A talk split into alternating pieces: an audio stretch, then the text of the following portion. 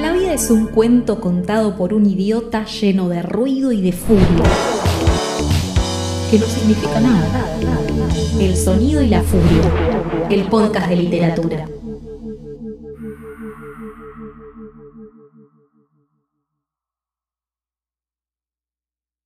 Damas, caballeros y otros. Abre sus puertas el bar del sonido y la furia. Autoras y autores suben al escenario para presentar sus obras, lanzamientos y hablar de lo que más les gusta. Libros y literatura. Acomódense, beban una copa y disfruten.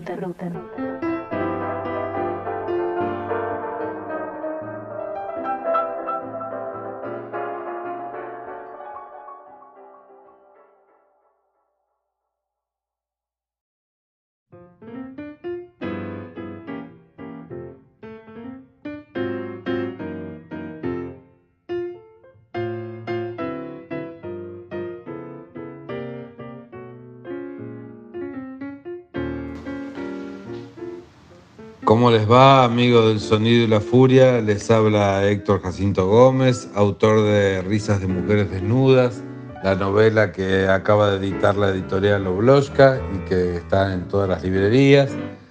Eh, el libro cuenta la historia de Peona, una chica este, travesti de Luján, este, que por peripecias de la trama termina siendo la, regenteando un, un local este, de, gays y travestis en, la noche lujanense, a pocas cuadras de la basílica, con los problemas que eso conlleva, con el clero, con la municipalidad y con la policía.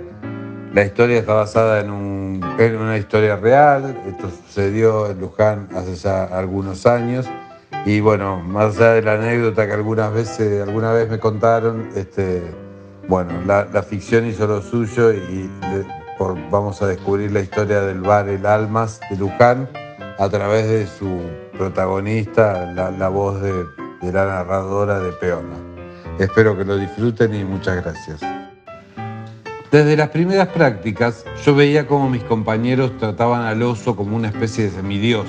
Lo levantaban en andas, le festejaban cada jugada, celebraban sus comentarios y lo rodeaban para escucharlo organizar al equipo del que obviamente fue capitán. El oso disfrutaba su lugar de estrella, conocía sus dotes deportivas y era agrandado y fanfarrón.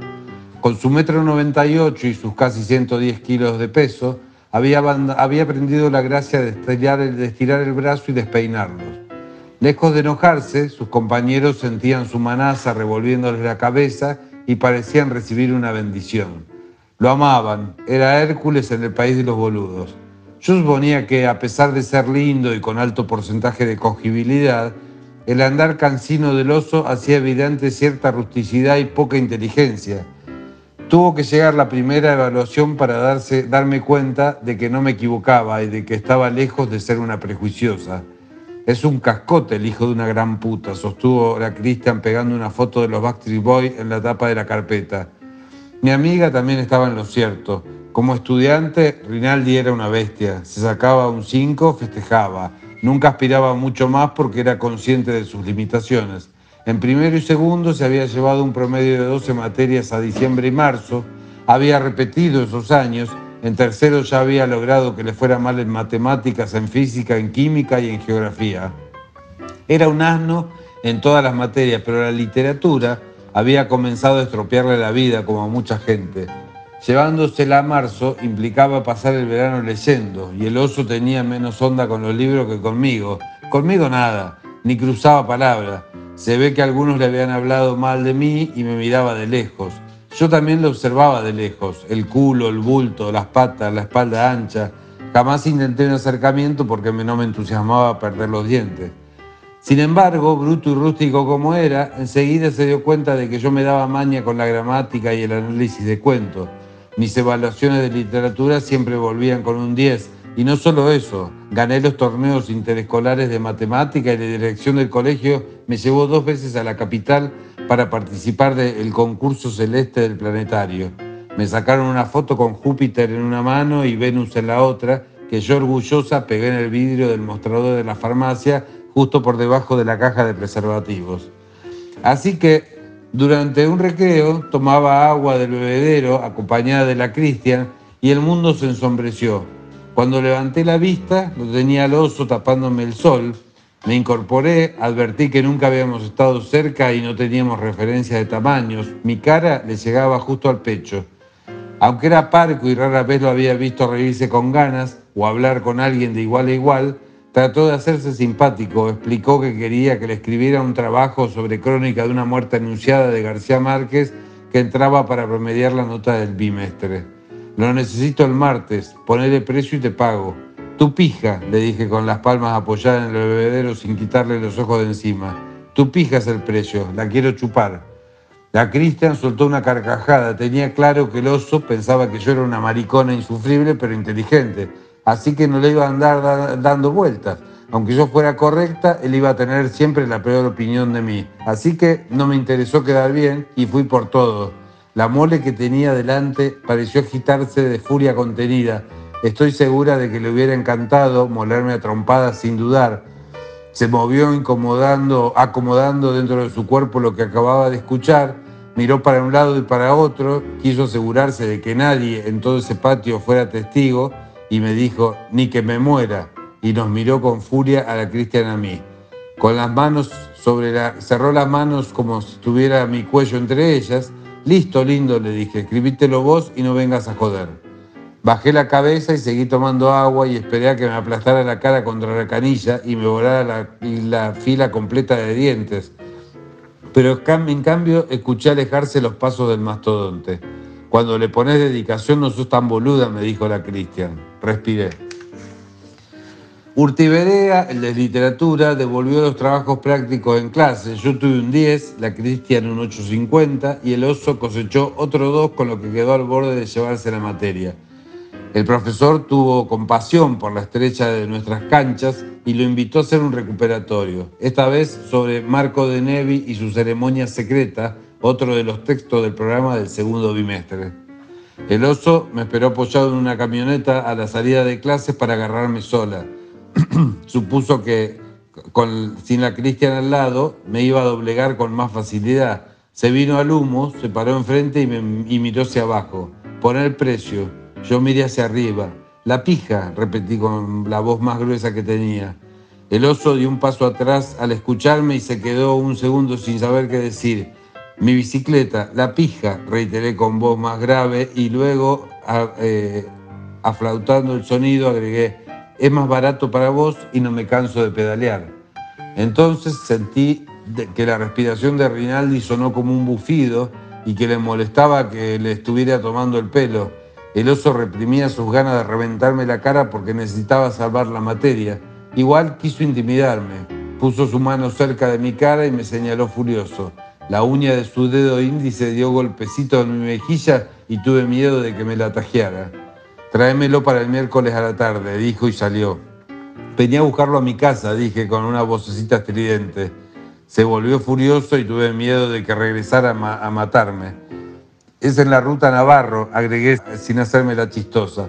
Lo vi alejarse, seguro trataba de dilucidar cómo se las ingeniaría para zafar de su parte del trato. No me hice problema, me fui a casa y escribí un trabajo de siete páginas sobre De que debería haber ganado el Premio Nobel de Literatura, aunque yo lo único que quería era la pija de Rinaldi.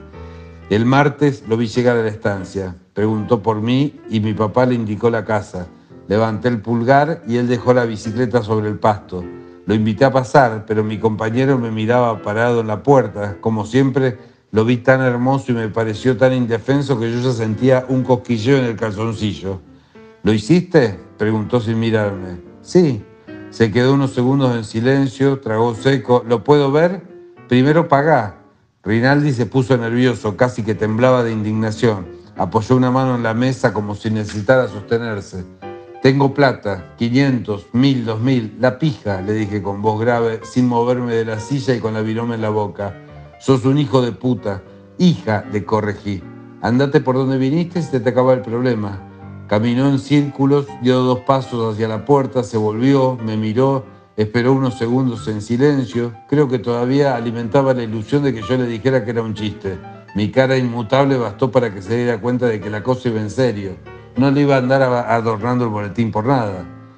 Si alguien sabe de esto en la escuela, te destrozo, me amenazó. Me puse de pie para que pudiera comprobar que no cruzaba dedos y piernas y besé en juramento los dedos en cruz. Alguna garantía tenía que darle.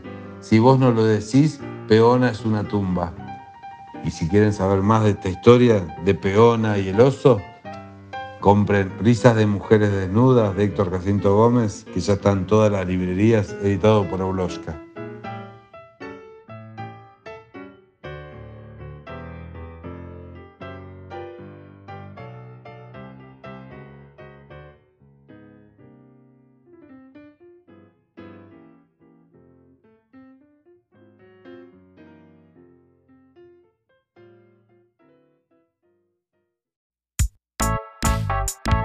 ¿Te gusta lo que hacemos y querés ayudarnos? ¿Te gustaría elegir y llevarte libros geniales todos los meses? Suscríbete a nuestra biblioteca El Sonido y la Furia. Por una suscripción mínima te llevas un libro a elección todos los meses. Y de paso, nos ayudas a continuar haciendo este podcast y todo el contenido que ofrecemos. Además, formarás parte de una comunidad que recibe una newsletter todas las semanas con contenido exclusivo. También hay descuentos en librerías y en talleres.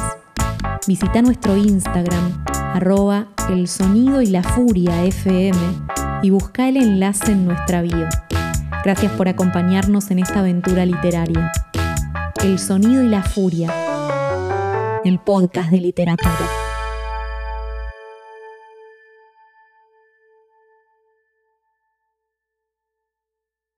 Hola, soy Edgardo Scott. Dos libros que hablen de libros.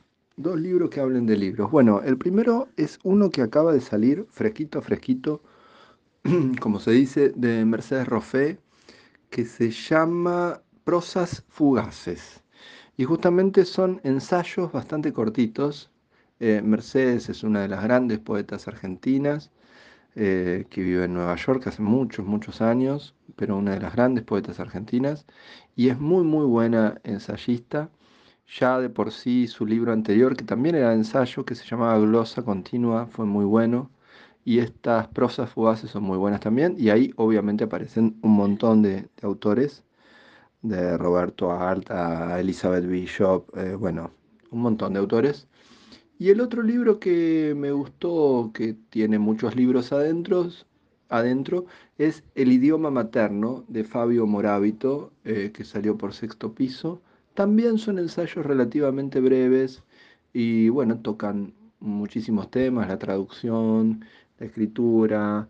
Eh, un libro que me hizo acordar justamente a otro libro similar de un escritor italiano que se llama eh, Claudio Madriz y el libro se llama Instantáneas. Así que recomiendo Prosas Fugaces de Mercedes Roffé, El idioma materno del mexicano eh, Fabio Morábito y si lo encuentran, llévense también instantáneas de Claudio Madrid. ¿Para qué vas a hacer aparecer a Mariana Enríquez en tu novela si lo único que va a hacer es un cameo y no tiene nada que ver? O sea, metiste a Mariana Enríquez, no sé, que haga algo Mariana Enríquez en tu novela, pero a nada, aparece, está en el Delta caminando con la pareja y se va. Al pedo, al Nada, nada, me hiciste perder 10 páginas de mi vida. Sean bienvenidos y bienvenidas al Sonido y la Furia, Matías Pertini, quien les habla. Disculpen las digregaciones, justo me agarraron pensando sobre una novela que había leído no hace mucho, pero bueno, nada, eh, vamos a hablar de cosas lindas, ¿no? De esa novela. Así que antes de eso, voy a presentarles al hombre que si no habla de libros considera que toda conversación está perdida, que es Luis Alexis Leiva. Muy buenas noches, ¿qué te digo? Muy buenas noches, porque por supuesto la literatura sucede de noche y entre libros y hablando de libros, y me encantó porque tenía que ver con lo que venimos a hablar. Estaba hablando mal de un libro, bueno. A veces no, pero aparte porque el libro, habla de una autora que se supone, ¿no? y ni siquiera habla, aparece. Y decís, bueno, apareció, wow, mirá qué bueno, qué buen juego. A la Onetti, que aparece Onetti en su novela. Bueno, acá apareció María Enríquez en la novela. De otra persona. Nada, lo mismo, lo mismo que una anécdota, como si yo fuera acá a la vuelta a comprar eh, a la panadería que a la vuelta y te digo, che, ¿sabes? Fui a la panadería, estaba Sasturain comprando un kilo de figaza. Ok. Y Aparte, personajes que no suman nada, que no hacen nada a la novela, que no le ayudan en Y eso nada. que María Enríquez podría aportar un montón, digo. Claro, pero Como no- personaje. Pero, claro, sí. pero no así. Pero no, no lo ese- aprovecha. No en este caso. Eh, pero bueno, Mati, lo- la idea es un poco hablar hoy de libros que hablan de libros, ensayan sobre libros, un poco por ahí, ¿no? Eh, Claro, puede ser ensayo, puede no serlo.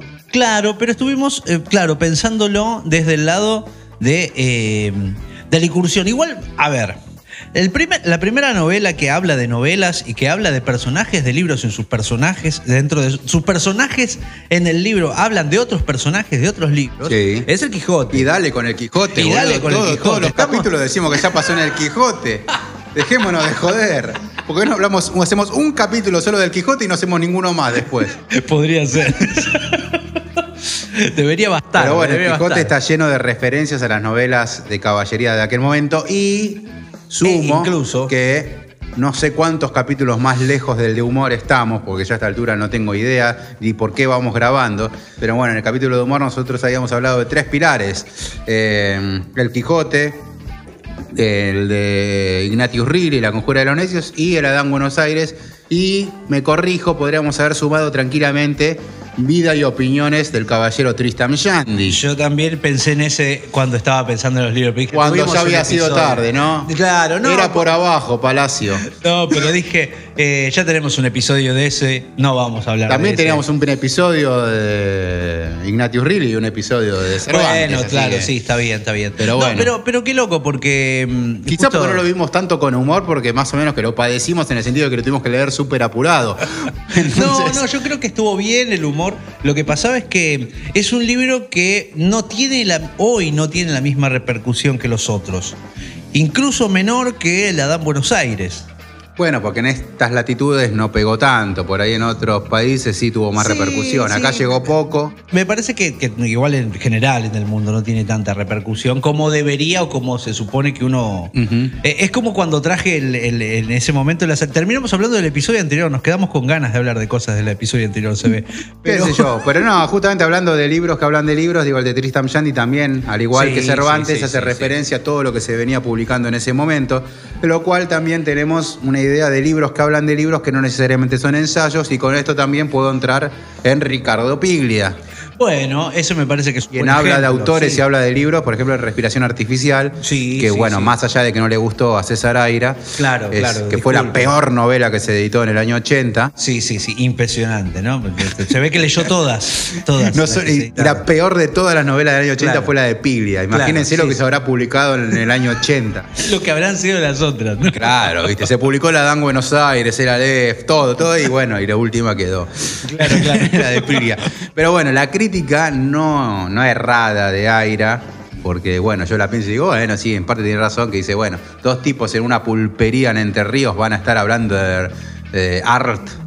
Y bueno, es verdad, no es lo más probable del mundo que uno vaya y se encuentre con un polaco que habla de Roberto Art en una pulpería de Entre Ríos y que encima discutan y que hablan de teoría igual- literaria. Igual me Eh. parece que hay un poco, o sea, también es cierto, ¿no? Es, es lo que uno menos referenciaría Pero no de ser inmediatamente. ficción, digo, también. O sea, no es una No, novela. pero aparte también porque creo que es- hay un, hay un un Desprecio, desconocimiento de que la gente, la gente también habla de libros, ¿eh? La Obvio, gente sí, ha leído libros también, además de Aira, también las otras personas leyeron libros. O sea, los demás también leemos a veces. Sí, sí, nosotros dos venimos acá con la espalda casi encorvada y llenos de polvo de laburar y estamos hablando de libros, digo. Exactamente.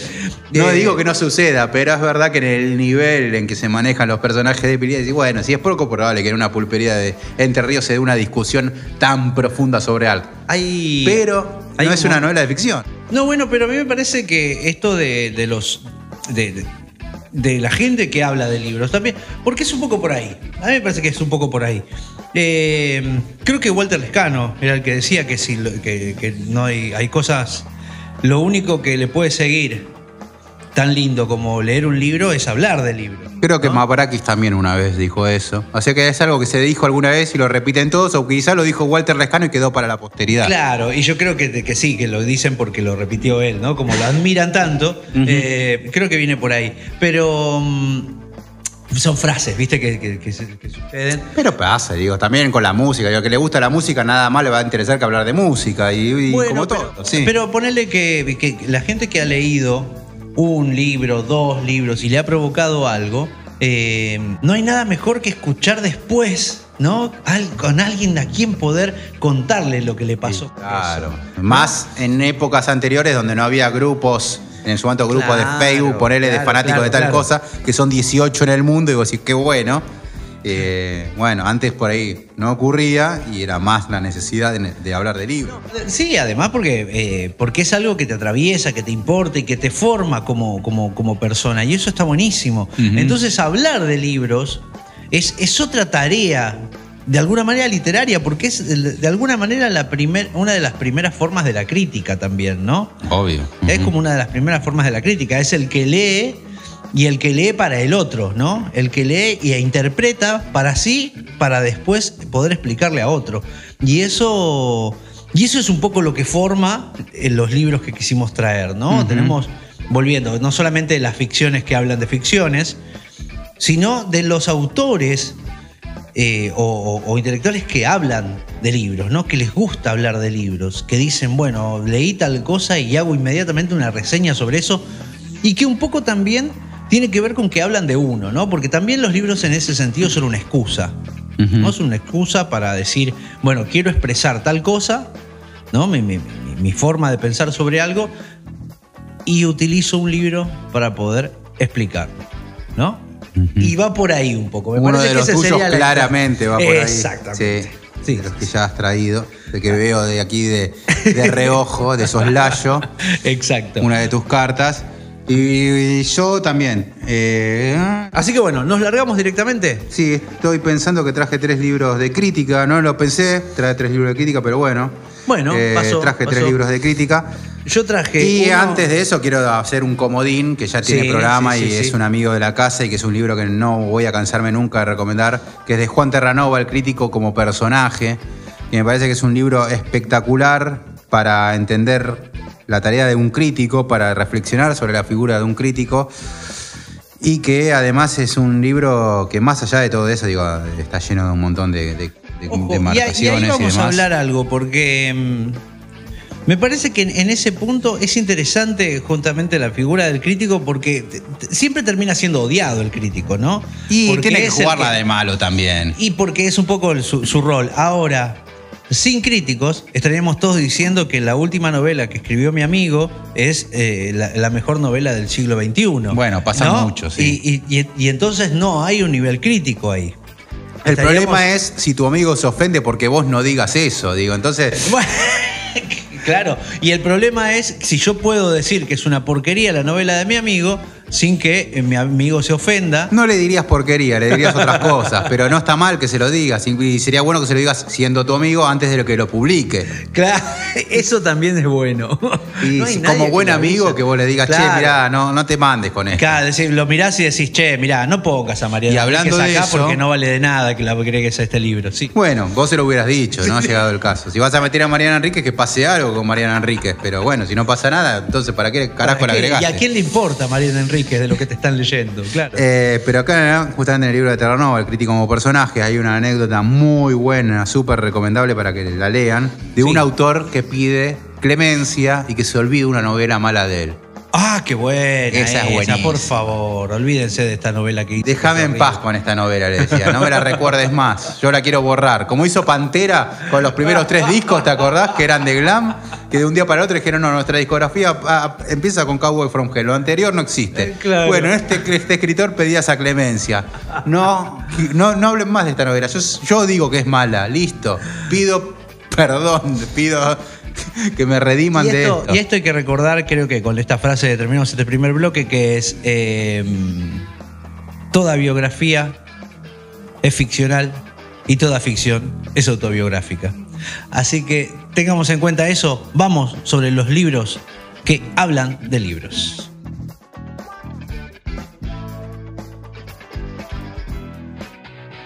Y voy a arrancar este 3 versus 3 eh, con por ahí el menos conocido de los tres que traje, que es Maximiliano Crespi, que es un ensayista, egresado de la UBA, docente, aficionado a los libros y a estas cosas que nos gusta, que editó, ¿de qué año es este libro? A ver, lo consulto ahora, de 2015 por la editorial Momofuku, que si no me equivoco, algo o tenía que ver con Manoli, nuestro amigo de la casa, también Manoli, Sí, que ha Momofuku venido y creo demás. que sí. Sí, a- él andaba atrás de eso, no sé si la editorial creo que no. ¿Tras de eso o atrás de eso? Sí, ¿no? de alguna manera estaba vinculado. Y bueno, es el libro que publicó Maximiliano Crespi, se llama Los Infames, literatura de derecha explicada a los niños y tenía un lindo dibujo de un gato paseando perros en la tapa, que se encargaba en ese momento de hablar eh, sobre las distintas publicaciones que se daban en ese momento en nuestra literatura contemporánea y obviamente el título de literatura de derecha explicada a los niños hace referencia a otro gran trabajo que fue el de Damián Tabarovsky con literatura de izquierda. Eh, interesante que sea como una respuesta, ¿no? De alguna manera. Sí, o una continuidad en realidad, porque Tabarovsky analizaba una época y él analiza otra posterior. Que bueno, me pareció un libro en su momento muy interesante, lo tengo súper marcado porque justo se había dado en la época en la facultad que estaba cursando periodismo cultural, entonces buscaba referentes. Y uno de estos libros eh, fue, uno de los casos fue este libro que tiene una forma media por ahí retorcida para quien no esté acostumbrado a entrarle, pero una vez que entraste es bienvenida. Yo, mi docente de periodismo cultural en aquel momento me decía, la narración tiene que ser parte también de la crítica cultural. O sea, vos un crítico cultural está muy bien y corresponde que le exijas una narración, eh, si querés, un poco pretenciosa. O sea, es parte y es necesario que sea así. No puedes, si vas a, complejizar eh, una temática o lo que estás analizando, bueno, también complejizá desde la, desde la narrativa. Discutible igual. Un poco el fondo es la forma, digamos. Y claro, sí, sí, sí. La forma es el fondo. No trates livianamente algo complejo. Claro, bueno. Sí, discutible. Es discutible. Es pero sí, discutible. Pero, entiendo a qué va. Sí. Eh, después todo eso termina en cosas como Heidegger, que son, como dijo alguna vez eh, Borges. Ah, Heidegger, claro, aquel hombre que, que creó una- un dialecto ale- aparte del alemán. Y listo, no dijo Claro, nada más. claro. Claro. Pero bueno, volviendo a Maximiliano Crespi, eh, este libro a mí me, me ayudó mucho también para entender la escena. En el 2015 recién empezaba el sonido y la furia y había muchos nombres que no tenía muy presentes. Y acá se habla, por ejemplo, de Selva Almada, de Mauro Libertela, de Fabio Lopresti del amigo Yossi Javirio. Justo le mandamos un saludo. que lo mirá, estábamos mirá. recordando al comienzo Sí, del sí, sí, capítulo. Sí, sí, un poco nos estábamos acordando de eso. Pero bueno, también está Hernán Roncino mencionado y bueno, es un poco un análisis y un panorama sobre lo que se venía publicando en ese momento y me parece que está bueno empezar por él como para reconocérselo. No sé si muchos lo conocen, así que lo recomiendo a Maximiliano Crespi, Bien, bien. que por ejemplo empieza de esta manera. La mirada de los otros. Toda época padece la discapacidad congénita de ser contemporánea de sí misma y se ve por ello inexorablemente obligada a vagar en la incertidumbre de lo que es e hipotecada una imagen soñada de su destino. La pasión de lo moderno es tan solo un impulso, a la vez desesperado y utópico, de autodesignación que siempre termina por fracasar. Menos neurótica, pero sin duda mucho más canalla, la actitud clásica se aferra a la miseria de vivir la experiencia de lo actual como repetición del pasado, al punto que solo los aspectos de ella que confiesan su obediencia a la tradición se le presentan con dignidad suficiente para ser investidos con el valor del auténtico.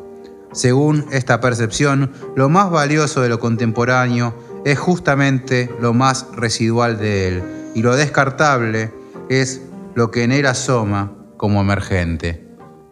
Bastante actual, Sí, lo pensamos, sí, y sí, tiene mucho que ver, ahora lo pienso, digo, con Retromanía de Simon Reynolds, ¿no? Así Sí, que se ve que este tema de la repetición es un mal de época.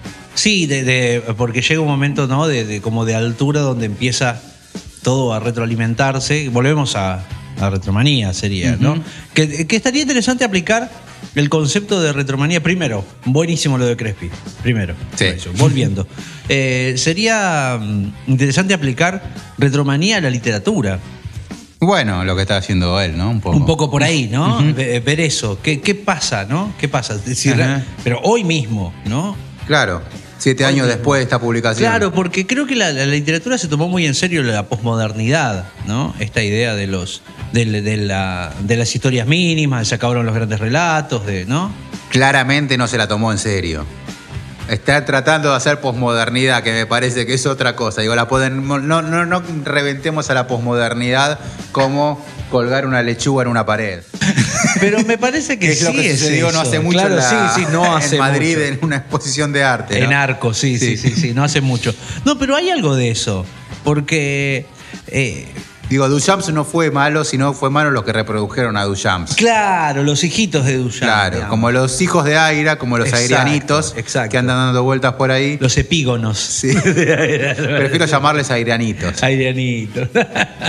Eh, pero sí, hay, hay algo de eso, ¿no? Hay algo de. Yo creo que se tomó en serio en el sentido de que después la literatura se puso muy mínima. Hubo un tiempo en donde eh, contar la historia de, de- de- un- de una mujer, de un hombre que se separaba y se ponía en pedo en el departamento y después salía y volvía a tener un trabajo y tenía un amor nuevo y se terminó la novela, eso pasó un montón. Y hubo Sí. muchísimos premios hacia eso y una literatura y unas publicaciones muy grandes hacia este tipo de En grandes literatura. medios, diciendo que la En- gran novela Exacto. que retrata la crisis del hombre del siglo XXI. Bueno, bueno, señor, aguante un poco. Y me parece Pero, que a ver, digo, eso es lo que eso era posmodernismo, digamos, en el Eso es sentido lo que, de que sucede, son bombitas de aire que después no pasa. Digo, pasaron cuántos años de eso y no, y no- no sé siquiera si se reeditó esa novela. No, no, creo que no, creo que no. Entonces, ¿qué pasó? No, eh, y, no, y- y vos sabés que después de que te estaba diciendo ese ejemplo que estaba inventando, me acordé que había una que era así. No, yo sé de cuál estabas hablando. Sí, sí, sí. Aquella del derrape, Sí, sí, sí, sí, pero yo. eh, que pero- terminaba en la cancha de boca. Claro, pero yo pensé que. eh, Yo, yo la estaba diciendo por decirte un ejemplo burdo y me di cuenta que la estaba Cualquier ejemplo burdo tiene una novela que lo representa atrás. E- Esa es muy buena frase. Ese es muy- cualquier ejemplo burdo tiene una novela que representa atrás. Pero bueno, no vamos a ir sobre eso. Mi carta. Perdón, Pero yo te tiro a Crespi y me vas a revolear un maestro ruso por la cabeza. Lo que Digo, pasa- yo quise hacer primera con un 2 y me contestaste con un ancho de basto. Lo que pasa es que yo voy por tiempo, ¿eh? voy de atrás hacia adelante. Está bien. Ese- esa era mi, mi intención.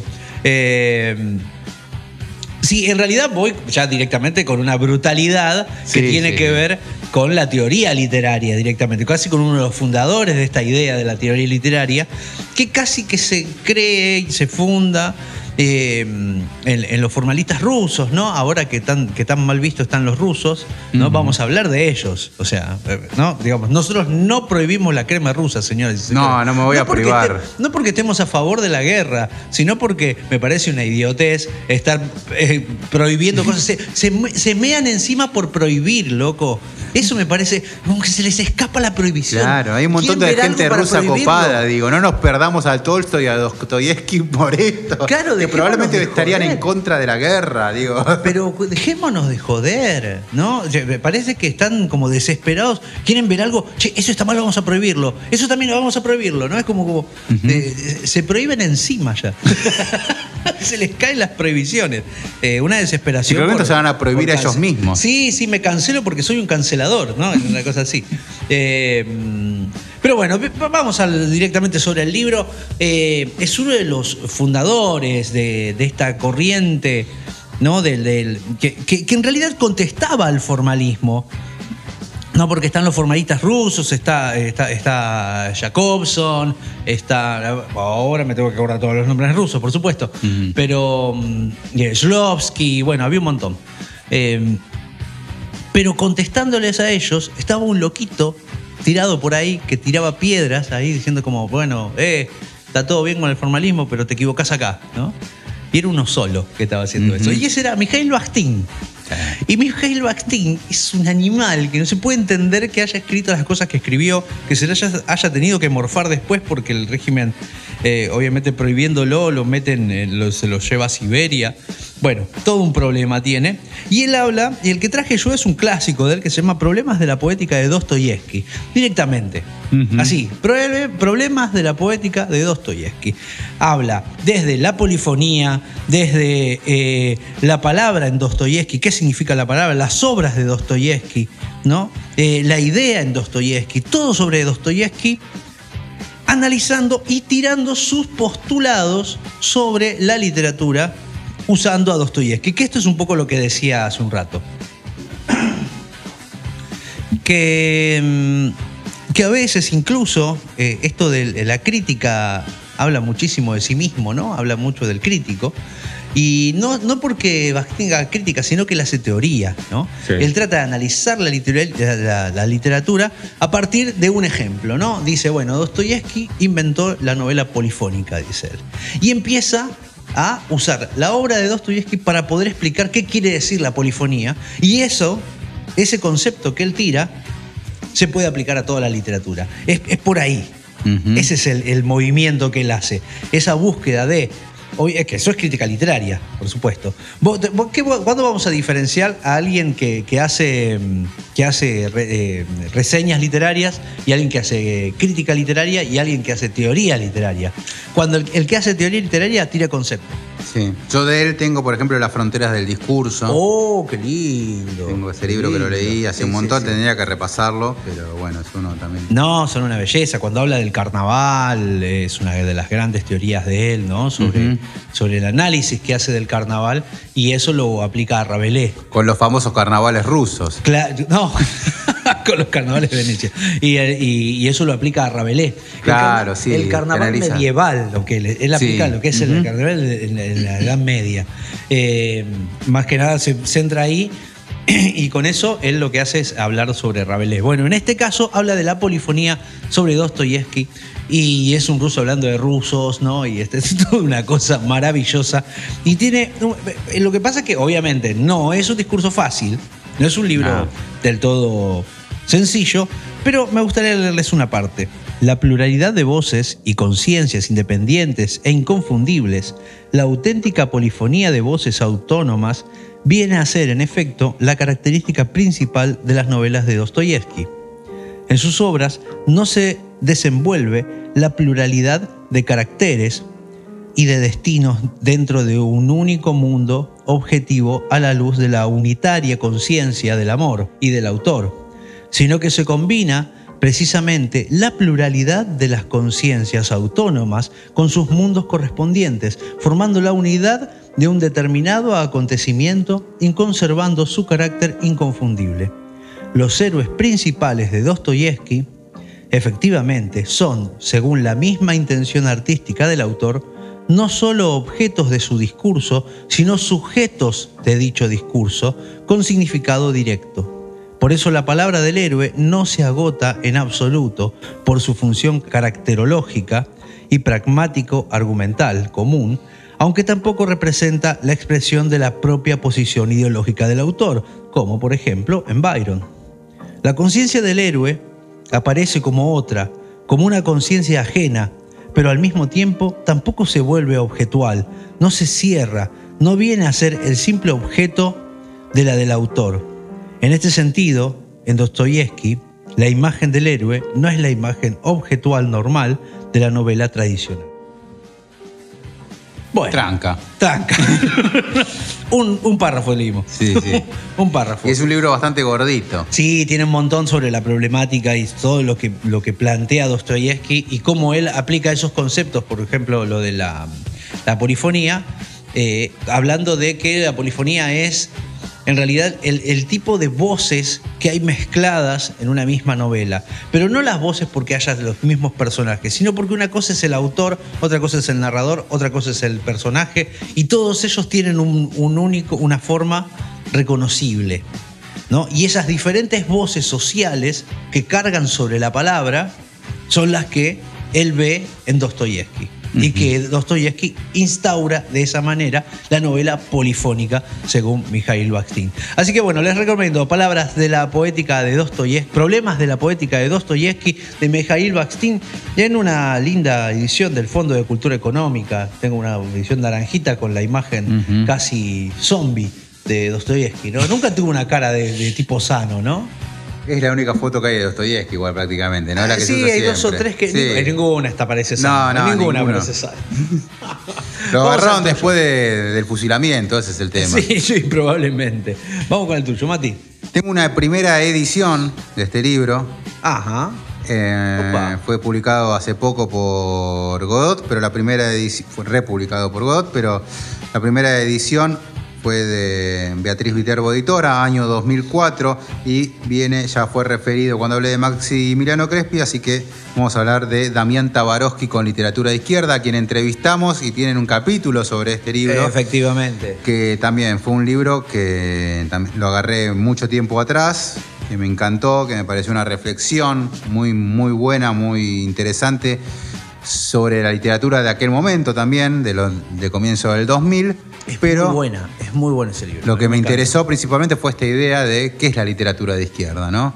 Se puede Claro. ser de izquierda manifestándose y ser conservador Claro, en la porque no está hablando del partidismo ni de una forma ideológica. Está hablando de una coherencia, llegado el caso. Sos de izquierda, sé de izquierda en todo, ser revolucionario, buscar, eh, no sé, nuevas formas, nuevas eh, Claro, porque lo que narraciones plantea y es, temáticas. es- lo que plantea es no ser de izquierda porque, porque pamfletariamente digo soy de izquierda del libro. Claro, o No porque sé subís un puño a la octubre Claro. en tu estado de Instagram. Claro, no, eso no es hacerte, exactamente. Entonces es analiza un poco la izquierda y analiza cómo hacer literatura. Y si la literatura de esos autores que se dicen de izquierda es de izquierda o no. Analizar la literatura por fuera del autor. Entonces eso fue lo que me llamó la atención, me pareció en su momento totalmente revolucionario un análisis Sí, te, así. te partió la cabeza, eso, viste, son libros que a uno le cambian la, la forma de Y concebir dije, bueno, a partir de esto casi que empecé a pensarlo de otra manera, ¿no? Decir, claro, no, no, no pasa por si, como se los critica algunos autores, dicen, hey, vos sos de izquierda, pero publicás en Random House o publicás en Planeta. No tiene nada que ver eso, No es al contrario, es, sería muy bueno que uno de estos autores de izquierda, que, que son los autores que rompen con la tradición literaria o que van a un margen y demás, de golpe digan es un triunfo, que publiquen, por ejemplo, eh, a César Aira después de haber hecho un montón de juegos con la literatura, bueno, ganó un territorio en Random, ahora en Planeta, que lo acaban de editar, bueno, no deja de, de ser un triunfo para Aira, sin haber cedido en su postura, en su forma de escribir, que a alguno le gustará más, a otro le gustará menos, a Alexi le gusta menos aún, pero digo, no deja de ser un triunfo que eh, César Aira hoy esté en las grandes Sí, sí, sí, no, no, en eso estamos de editoriales sin haber cambiado él, sin haber hecho una novela para el mercado, diciendo, Claro. no, mira, yo soy un autor que vende 500 ejemplares. Y punto. Voy a escribir cuentos de fútbol. Claro. Ah, no, no hizo eso, no, no va por, perdón, perdón, perdón.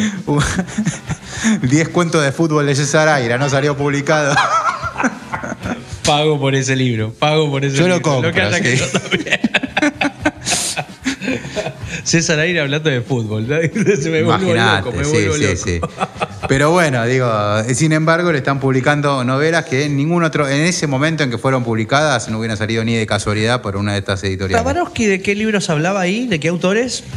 ¿Te acordás? Sí, bueno, habla ¿O no? de. ¿O pasamos a otra cosa? No, no, habla de Coan, habla de. Bueno, él hizo una distinción, ¿no? Hablaba de los jóvenes serios para criticarlos, que estaban Forn, que, bueno, o Forn, otro que también podría estar acá, no lo traje porque hablamos muchísimo de Forn. Sí. Pero bueno, Forn también tiene un montón de libros que hablan de libros.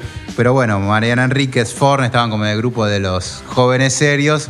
Y después, si no me equivoco, bueno, Becerra también habla de Becerra, si no me equivoco acá. A, a favor en ese caso, ¿no? Claro. De- bueno, estaba. Los disruptivos, digamos. Está Chefe, que está Gebel, está Vicio. Cierto, Bueno, sí. los que estaban asomando la cabeza, ¿no? En esa época. Y obviamente eh, Tabarovsky se rinde a los pies de Copy, por ejemplo. Ah, claro. Eh. De copy, sí, sí, sí, sí, sí. De Perlonger también. Bueno, qué bien. Ujú. Sí, como para que no. Y bueno, arrancaba este libro justamente hablando del café con leche de Alejandra Pizarnik, ¿no? que ella decía que no escribía novelas porque no quería tener que escribir en algún momento sobre un desayuno con café con leche. claro, claro, claro. Pero bueno, ¿para qué hablar tanto y no leer nada, no? Así que vamos Dale. con algún fragmento de literatura de izquierda de Damián Tabarovsky. Mientras que el mercado y la academia escriben a favor de sus convenciones, la literatura que me interesa, la literatura de izquierda, sospecha de toda convención, incluidas las propias. No busca inaugurar un nuevo paradigma, sino poner en cuestión la idea misma de paradigma, la idea misma de orden literario, cualquiera sea ese orden. Es una literatura que escribe siempre pensando en el afuera, pero en un afuera que no es real. Ese afuera no es el público, la crítica, la circulación, la posteridad, la tesis de doctorado, la sociología de la recepción, la contratapa, la palmadita en el hombro. Ese afuera ni siquiera es la tradición, la angustia de las influencias, otros libros. No, ese afuera convencional está vedado para la literatura de izquierda, porque la literatura de izquierda está escrita por el escritor sin público, por el escritor que escribe para nadie, en nombre de nadie. Bien, bien. El autor Cierto, que cierto, dice, cierto. en el Me mejor iba- de los casos, Lo ibas leyendo y me iba acordando. sí, en el mejor sí, de los casos yo vendo 500 ejemplares, eh, no me pidan más. Claro, como mucho.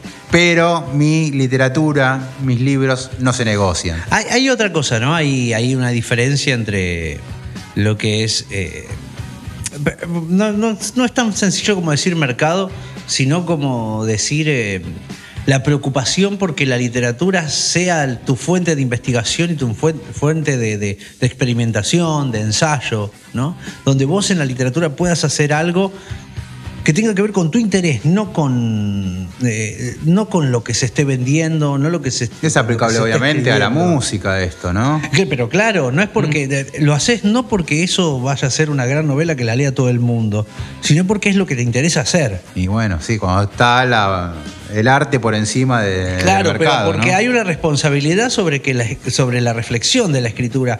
Es una postura de escritores, digamos. Es una postura de qué, qué tipo de escritores son cada uno. Digo, vos tenés, bueno, hemos hablado hace poco con, con Ricardo Romero y, y que sin embargo, que bueno, que publica en random y todo, pero es un muchacho que está pre- preocupado por la literatura. Claramente. sí, Más allá de en dónde publique y a quién eh, y qué esté haciendo y qué se esté sí. escribiendo en el momento. Que publique por random o por planeta, las dos grandes, no quiere decir que esté negociando su, su novela, digo, ¿no? No, Yo claro, publico claro. esto y si ustedes vienen, bienvenido, esto es lo mío.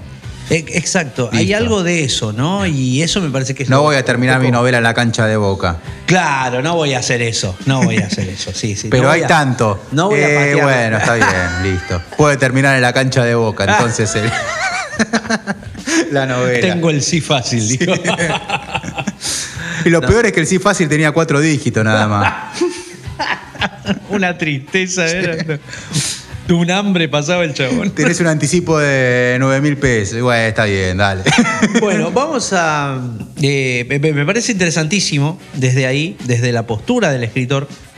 Y ahora estoy, pego el volantazo porque vamos sobre un texto que ya habíamos hablado alguna vez. Creo que incluso hay algún episodio especial cortado por ahí, algún resumen que he hecho. No, En sí lo YouTube hablamos está. en, el, ah, en YouTube, es verdad. Sí, en YouTube lo hiciste vos solo. Sí. Sí, sí, sí, sí, en YouTube está. Eh, pero bueno, no dejaba de traerlo porque, bueno, para, para, para poder Sí, hablar de pero libros. claro que sí. De, de libros que hablan de libros porque es un, un autor que habla. Ese libro es único. Es, es único, ¿no? No hay, Sí, no, sí. no tengo ni idea de otro libro que sea como ese, en esa temática, en esa idea. Y estamos hablando de Todos los sólidos se desvanecen en el aire, de Marshall Berman. Eh, un libro muy, espe- muy especial, muy particular. Claro, sí, ¿no? Porque él se, se dedica y- e intenta explicar la modernidad en los años 80, no solamente en sus años, sino la modernidad histórica, hasta los años 80. Eh, pero lo hace y tratando de explicar a la humanidad y lo hace a partir de eh, libros y personajes de ficción. O sea, no, no es que eh, sobre autores y personajes de ficción. Eso, eso es increíble, porque él no es que habla, dice, bueno, no sé, va, agarra a Dostoyevsky, ¿no? Y dice, bueno, eh, este eh, agarra a Raskolnikov como personaje, o puede agarrar a Byron, o puede agarrar a Marx como personaje literario, usa a Marx como personaje literario. Sí.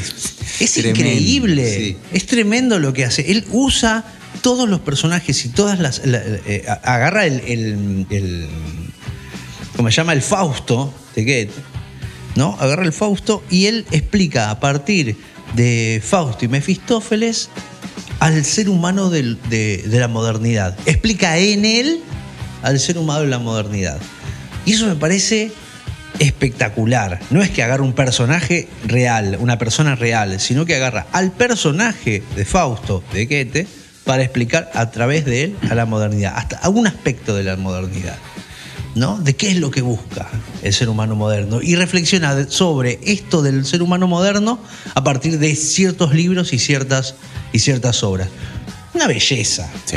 Una es una belleza. parte como está narrado, ¿no? Porque Sí. obviamente toda esta idea tiene que saber desarrollarse bien. Y Marshall Blackman lo desarrolla de una manera magistral. Aparte Ese con- libro lo quiero releer, no lo leí todo, leí algunos capítulos, pero es un libro que quiero releer. Muchas veces me lo intenté, eh, pero bueno, necesitas tiempo. Sí, necesitas Tienes que tiempo. relajarte, estar en un buen y clima. dedicarte a él, Sí, digamos. sí. Es como, bueno, me voy a dedicar a leerlo. Eh, siempre, siempre busco leer el comienzo. A mí me parece que es, que es interesante el comienzo, porque es el que. con el que él eh, plantea su objetivo, ¿no? El objetivo del comienzo y el final. Eh, dice así. En todos los sólidos se desvanece en el aire. Defino el modernismo como cualquier intento por parte de hombre y mujer moderno de ser tanto sujetos como objetos de modernización, de captar el mundo moderno y sentirse cómodos en él. Esta es una idea más amplia y más incluyente del modernismo que la que suele encontrarse en los libros especializados implica una manera abierta y amplia de comprender la cultura, muy diferente del enfoque curotarial que divide en fragmentos la actividad humana y encierra cada uno de ellos en cajas separadas, etiquetadas por momentos, lugar, lenguaje, género y disciplina académica. La vía amplia y abierta es solo una de las muchas formas posibles que tiene ventajas. Nos permite ver todas clases de actividades artísticas, intelectuales, religiosas y políticas como parte de un proceso dialéctico y desarrollar un interjuego creativo entre ellas. Crear las condiciones para un diálogo entre el pasado, el presente y el futuro. Atraviesa el espacio físico y social, revela sus solidaridades entre grandes artistas y personas comunes, así como entre residentes de lo que torpemente llamamos el viejo, el nuevo y el tercer mundo. Una solidaridad de las personas por encima de los límites de la etnicidad y la nacionalidad, el sexo y la clase y la raza. Ampliar nuestra visión de nuestra propia experiencia nos muestra que en nuestra vida hay más de lo que pensamos. Les da a nuestros días nueva resonancia y profundidad. Salteo hacia el final. Poco después de terminar este libro, mi querido hijo Mark, de 5 años, me fue arrebatado. A él dedico todos los sólidos se desvanecen del aire. Su vida y su muerte acercan al hogar muchos de los temas e ideas del libro. La idea de que los que están más felices en el hogar, como él lo estaba, en el mundo moderno, pueden ser los más vulnerables a los demonios que lo rodean. La idea de que la rutina cotidiana de los parques y las bicicletas, de las compras, las comidas y las limpiezas, de los abrazos y besos habituales, puede ser no solo infinitamente gozosa y bella, sino también infinitamente precaria y frágil. Que mantener esta vida puede costar luchas desesperadas y heroicas, y que a veces perdemos. Iván Karamazov dice que, más que cualquier otra cosa, la muerte de un niño lo hace querer devolver el boleto de ida al universo, pero no lo devuelve. Sigue luchando, amando y sigue adelante. Es verdad lo del hijo de, de. Piel de gallina. Terrible. Piel de gallina. Sí, sí. Piel de gallina. O sea, ¿te imaginas el chabón terminando el libro y se le muere el hijo? No. Dale, Es boludo. inimaginable. No, no, no, no, es imposible, es sí, imposible sí. de imaginar. Y en eso él, él arma este panorama, incluso discute y dice que promete que va a hablar después en otro libro, no sé si lo hizo, sobre la posmodernidad, que está muy en contra de lo que él, de tal vez el concepto que él está, que le está planteando. Eh, pero es así, hablar de libros y con los libros explicar la humanidad. Es un poco por ese lado. Un, un intento así. Una belleza. Y un intento que sale bien. Sí, sí, claro, claro. por sobre todo. Vos arrancaste con Bastín, que fue tu ancho de basto y si este no es el ancho de espada, por lo menos la emparda. Es el señor Ezra Pound. El fucking Ezra Pound de quien esperaba todo y no me defraudó. Me costó muchísimo encontrar este libro, los ensayos literarios de él.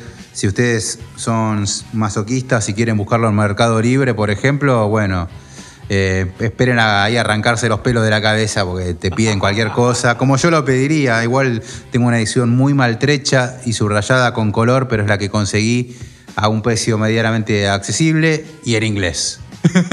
Porque no se consigue, o sea, en castellano era, fue directamente imposible para mí conseguir este libro.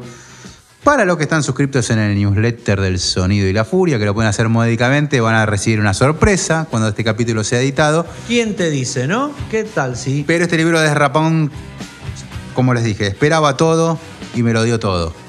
Así, directamente. Los ensayos de Rapón, señoras y señores, son para degustarlos, para sentarse, para disfrutarlos. No guardó nada, por suerte muy generoso el querido Ezra Pound.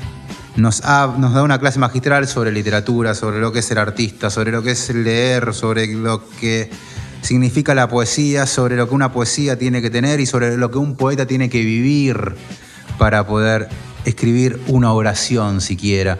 Ezra Pound exige mucho como se exigió a él mismo y quizás es injusto, ¿no? Porque de Ezra Pound, digo, es casi el, el poeta del siglo XX, por lo menos está ahí.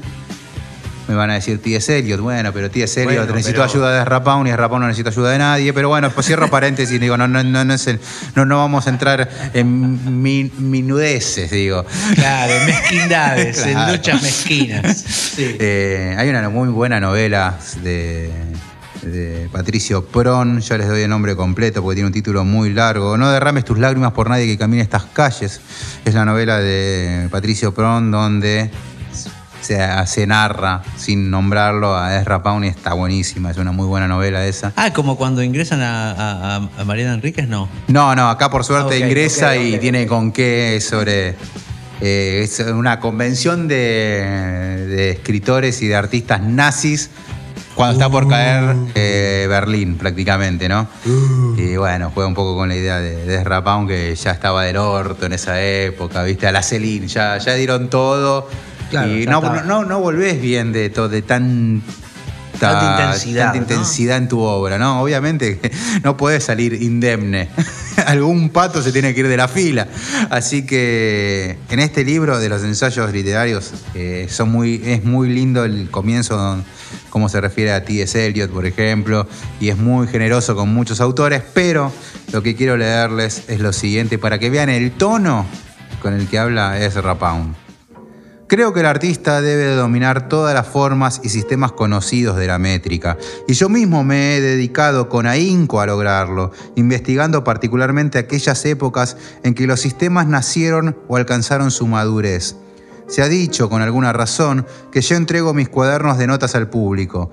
Creo que solo después de una larga lucha podrá la poesía llegar a tal grado de desarrollo, o, si se quiere, de modernidad, que interese vitalmente a quienes están acostumbrados en prosa a Henry James o Anatole France y en música a Debussy.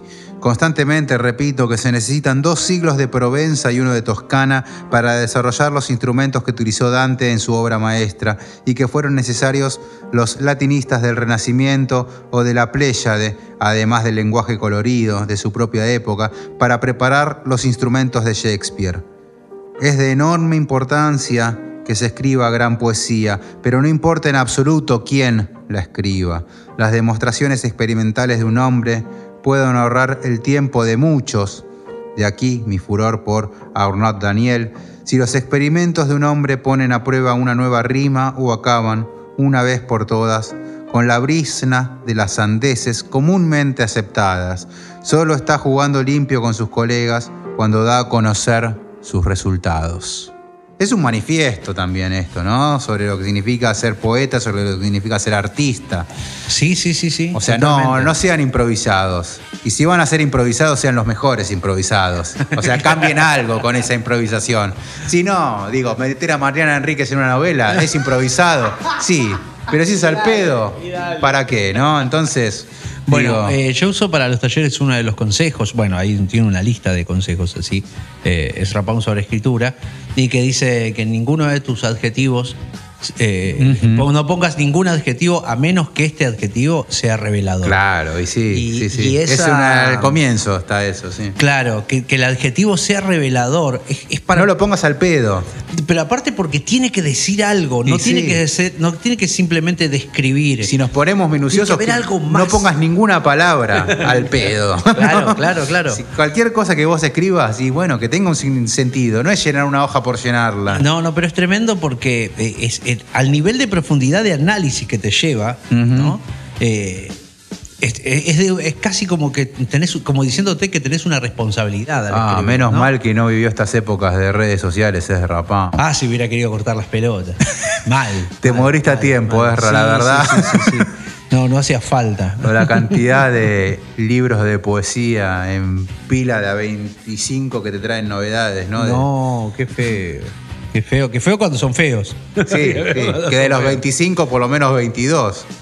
Claro, claro, no, no, no, no, ni da, ni da, ni da. No, obviamente tendríamos que hacer en algún momento un 3 versus 3 de poetas grosos hoy. Bueno, dale. Porque los Me gusta, hay, digo, es gusta. fácil criticar Me gusta. porque bueno, se publica tanto que obviamente en lo tanto Sí, bueno, es, sí. es- es- es loco. Tenés que leer bastante para encontrar, Claro, ¿no? sí, Eh, sí. Pero como todo, me parece, ¿eh? Sí, como sí. todo. Porque, Pero que los hay, los hay, desde ya. Digo, por, por suerte, bueno, tenemos un buen momento de literatura y, y- y ciertas. eh, en, en todo, ¿no? En poesía o en, o en prosa, lo que sea. Pero como siempre, no Lees los algo más, y ¿no? generalmente está bien. Y, que, y generalmente eso se- es lo que más manija se da. Pero bueno, es como la ley de Mateo, ¿no? Al que tiene se le dará más y al que no tiene se le quitará. Entonces todo lo que hay detrás de eso no se puede ver. Eh, por lo menos no, se- no lo ven las mayorías. Y es un tema, es un tema. Pero me gusta lo de Paun, ¿eh? De- es ra- digo, me gusta que, que sea algo que podamos traer a cada rato a Paun. Y Me parece interesante. este libro para mí es fundamental. Bien, bien. Bueno, yo eh, y yo como para terminar, porque vine de una de uno de principio del siglo XX, finales del siglo XIX, principio del XX. eh, vamos a eh, vine a los 80 del siglo XX Ujú. y ahora vine hacia el 2000, Ajá. hacia el 2000, con un libro que creo que ya hablé del libro. ¿Mandó sushi al final? No, no mandó sushi. Mandó un mensaje agradeciendo, por supuesto, pero ¿Y el escrito. sushi? Y el sushi, nos quedamos esperando el sushi. Bueno, no pasó. Pero No va a haber programa del sonido y la furia de acá hasta el 2025 en que no hablemos de este señor. Porque si sigue publicando, vamos a seguir hablando de él. Es un re problema esto. Eh, el Dicen libro- que Goebbels quiere competir con Walter Lescano. Dijo, Eh, claro, Walter, eh. se enteró que Walter Lescano publica tres libros por año y Goebbels no quiere quedarse atrás. ¿Tres nomás? Eh, bueno, entonces Daniel Goebbels sacó un libro que se llama Un, Un resplandor inicial de colecciones lectores de eh, ed- editorial Am- Ampersand. Ampersand, sí, Ampersand, ¿no? Y. mm, Editorial de libros que hablan de libros. Exactamente. No podía ser mejor de dicho. O que de autores que hablan de su Claro, obra. bueno, sí, ¿no? sí. Artistas que hablan de su propia obra. Y, y ese es un poco el ejercicio de este libro, donde Daniel Goebbels hace, mm, eh, digamos, habla sobre cada uno de los libros que publicó, ¿no? Hace como un repaso y de dónde salió y tal, ¿no? De dónde salieron y tal.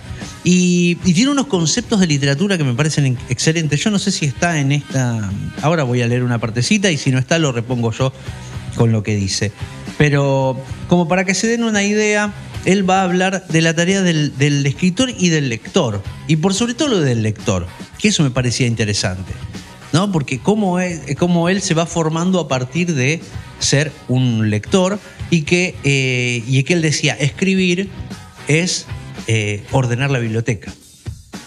Bien. Dice, ¿no? Escribir es ordenar tu propia biblioteca. Entonces vos, con tu escritura, lo que haces es un poco eh, dar cuenta de tus lecturas a la vez, ¿no? Y ponerlas en orden y usarlas y jugar Está con bien, ellas. Me está parecía muy que es muy, muy interesante. Dice así, la literatura, la felicidad que procura la lectura, depara al que lee la ilusión de un tiempo que se consume en la dicha del instante, pero que se promete eterno. Esa ilusión solo la ofrecen los libros que no sacrifican todo su dispositivo a la resolución de un enigma consumada al fin del relato. La buena literatura, la buena novela, sea esto lo que sea, y para cada quien es distinto, propone un despliegue que se sueña inacabable y exige su continuidad en el despliegue de sus bloques narrativos, los capítulos, al tiempo que pide la detención en su unidad más pequeñas, los párrafos, reduciéndose en una progresión inversa hasta la unidad estética mínima, la felicidad de la frase, o incluso el acierto de una sola palabra puesta en el lugar justo. Eso se advierte bien en el registro de la voz narrativa, que debe llevarnos, pero no arrastrarnos, que debe ser lo suficientemente amplia y abierta para que no nos devore la exigencia extrema de su estilo, como en los ejercicios experimentales, que lo sacrifican todo al mandato de su forma. Y debe ser también lo bastante reconocible para que nuestro oído se pierda en la melopea de su narración. Qué linda palabra melopea. Melopea es sí, gran palabra, gran palabra. Así que bueno, rec- recomiendo un libro muy nuevo, eh, Un resplandor inicial, de Daniel Gebel, donde se reflexiona muchísimo sobre la lectura, por sobre todo, y sobre, y bueno, y él de paso habla sobre sus libros y de dónde salieron esas ideas, con cómo se relaciona él hoy con esos libros, ¿no? Con esos textos, no con esos libros, con esos textos. Y. y está buenísimo porque siempre es inteligente, Goebbels, para, para hablar de literatura es Y sí. inteligente. Entonces eso te va a llevar a una profundidad linda y te va a cambiar un poquito como lector, te va a dar una opción más de, de cómo serías, sería uno leyendo o una leyendo. Y después de este libro te puede pasar que, ah, bueno, pero puedo considerar de otra manera la lectura y la escritura también. Así que sin más, damos cierre a este 3 versus 3. Esperemos haberlo llenado. Son libros muy nerdos los que hemos traído. ¿eh? Demasiado, La verdad sí. que sí. sí, sí. No podíamos traer menos. No, no podía ser menos.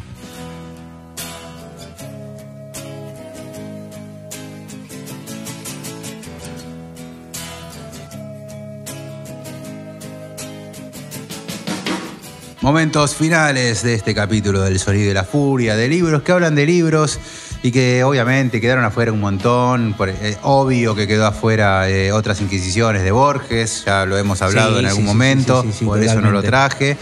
Eh, bueno, Juan Ford, que tiene su capítulo, tampoco lo mencionamos. Va, lo mencionamos, pero no trajimos libro de él. Y en fin, hay un montón, claro que sí. Puede haber otro 3 versus 3 en otro momento, de libros que hablan de libros. Pero bueno, creo que tienen que haber quedado conformes con lo que se puso aquí arriba de la mesa, que de hecho están estos libros que mencionamos aquí arriba de la mesa. Y nada, espero que les cope y que vayan atrás de ellos. Pero antes quiero Lo, sí lo loco, perdóname, Sí. eh, lo loco es que siempre nosotros tenemos, vos te fijaste que nuestro despliegue analógico siempre está. Siempre tenemos Sí. los libros exactamente como Y si, si vamos si a hablar de libros que estén acá. nos cambiara, ¿no? Sí. Pero sí, sí, sí, es necesario. Me Es parece que es necesario. Y aparte exhibirlos, sí, mostrarlos. Imagínate que tengo la primera edición de literatura de izquierda de Tabarovsky, loco, dale, media pila. ¿Cómo no voy a exhibir este libro? Y firmado. ¿Eh? Y firmado está, porque O sea, vos más lo tenés que- ¿Qué más querés? Claro, hermoso. ¿Cómo no voy a mostrar esta belleza? Está muy bien, está muy bien, está muy bien. Pero bueno, hablando de libros, de libros físicos que Lástima nos que han no tengo llegado. firmado el de Rapound, ¿no? Porque si no ya Bueno, sería mucho. Si, si lo pudieras hacer firmar ahora sería el Ah. problema, ¿no? ¿Cómo sería, no? bueno, pero tenemos libros entonces eh, que nos han llegado novedades. Hace rato que no teníamos así. Ah, no, siempre tuvimos novedades. Siempre Bueno, puso- llegando, pero bueno, en este caso Sí, sí, llegaron sí. así hace poco y por eso lo tenemos. Y de la gente de Planeta, por ejemplo, editó las novedades, nos las han acercado muy generosamente. Mariana Trabacio, que ya escucharon, porque ya mandó su audio, con Quebrada, lo estuve leyendo. Es impresionante lo que escribe esta señora.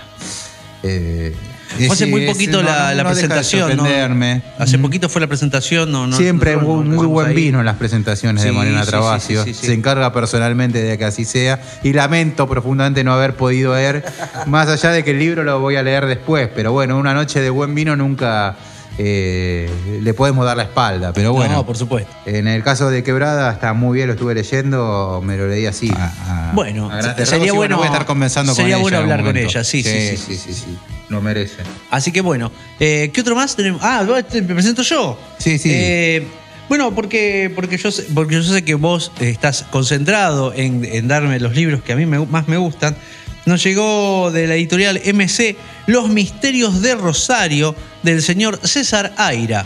Eh, creo que lo conocemos, ¿no? Por ahí. eh, Claro, anda una de por las Eh, sí. primeras, no, no sé si primeras, pero bueno, de los primeros trabajos de, de Aira. de Del andar- 94. Entre los primeros 50 libros de Aira está. Sí, una novela bastante larga así para que- ser de Aira. Claro, ¿no? por eso. pues, Hay que ver salió si al toque que las suficientemente primeras buena. porque él- las primeras novelas eran grandes. Después se encontró como su formatito. y se quedó Claro, conforme la ahí. plaquetita. La plaquetita, así que bueno, en esta era la etapa previa a las plaquetitas.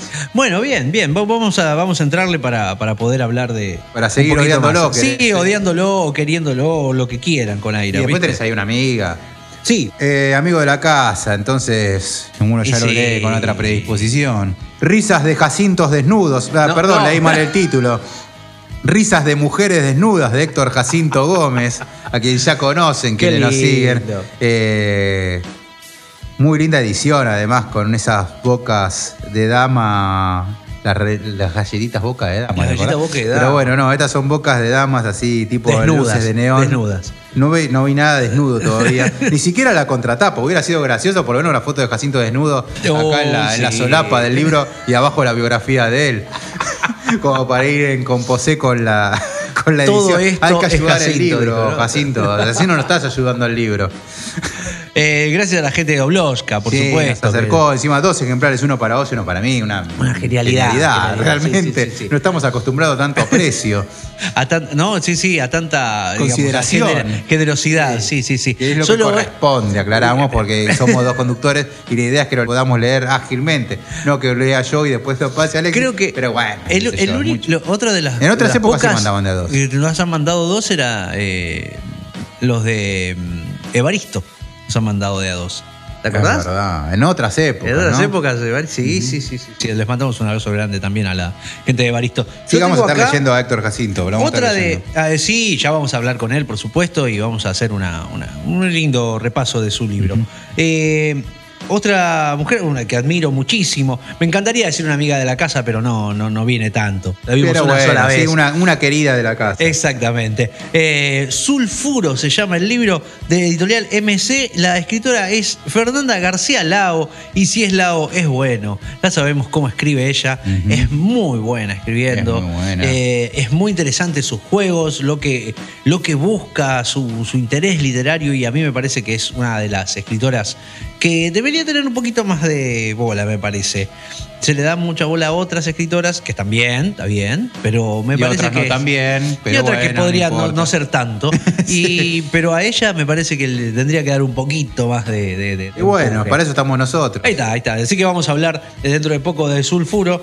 Eh, de Fernanda García Lado, muchísimas gracias a la gente de Planeta, que- o sea, de MC, que nos Sí, mandó, Planeta, y, Grupo de, Planeta. y de TUS, que, bueno, que nos mandaron todas estas joyas, y a la gente de Oblosca, por supuesto, por el libro de, de- del Jardín de los Jacintos en Flor.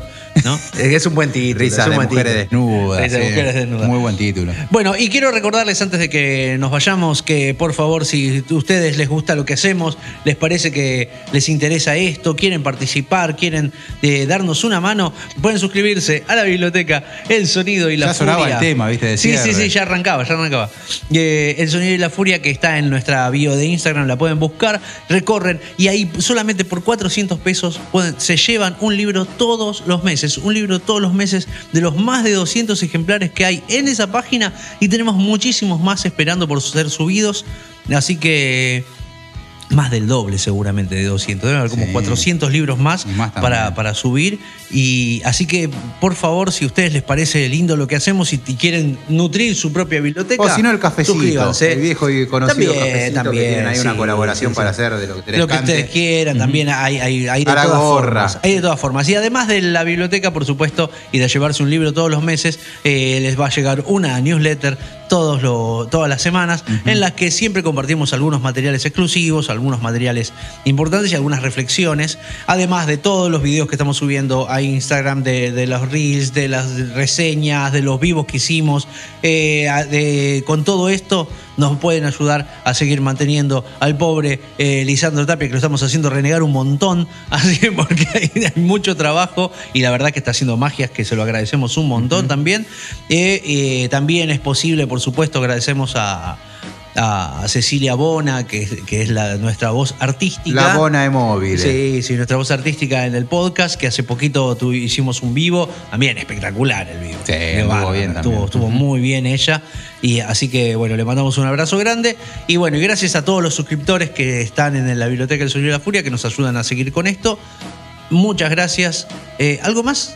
No, simplemente un programa. Gracias de- a vos, Mati. Gracias a Y vos. bueno, y gracias a vos también Gracias por venir todos los miércoles. No, no, acá gracias a grabar. vos. No, gracias a vos. Y así. Y así hasta que termine en un fail que se va. Claro. Pero bueno, hablamos de libros que hablan de libros, así que nos vamos a despedir con una canción que habla de canciones. Y nos vamos a seguir escuchando. ¿Te acordás de Ataque 77? ¿No había cerrado ese antro? Sí, pero no importa. Se fue el dueño y después no, sabemos qué pasó con los que quedaron. Pero bueno, vamos a ir escuchando justamente otras canciones, de otras canciones, Ah. que no- en donde vamos a escuchar desde Sweet Dreams hasta algo de ser, hasta algo de Soda Stereo y algo de Los Redondos y todo así mezclado. Una canción que habla de canciones. Muy bien, hasta el episodio que viene, gente. Entonces, lean mucho, escuchen mucha música, lean muchos libros que hablen de libros. Y si se animan, escriban.